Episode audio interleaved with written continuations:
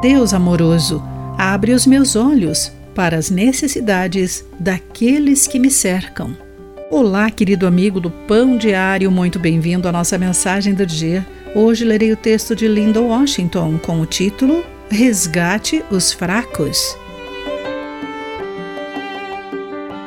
Você escolheria férias na Suíça ou resgatar crianças do perigo em Praga?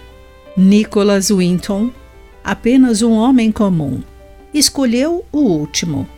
Em 1938, despontava no horizonte a guerra entre a Tchecoslováquia e a Alemanha.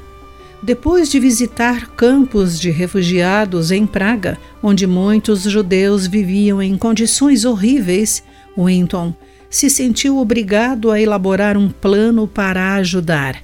Arrecadou dinheiro e levou centenas de crianças em segurança de Praga ao Reino Unido para serem cuidadas por famílias britânicas antes do início da Segunda Guerra Mundial. Suas ações exemplificaram o Salmo 82. Defendam os direitos do oprimido e do desamparado. Asaf, o escritor deste salmo, queria estimular seu povo a defender a causa dos desamparados. Livrem o pobre e o necessitado. Libertem-nos das garras dos perversos.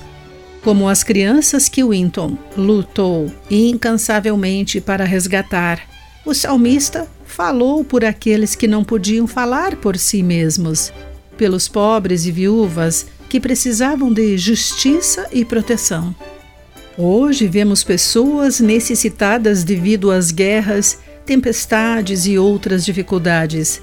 Embora não possamos resolver todos os problemas em espírito de oração, podemos descobrir o que podemos fazer para ajudar nas situações que Deus traz à nossa vida.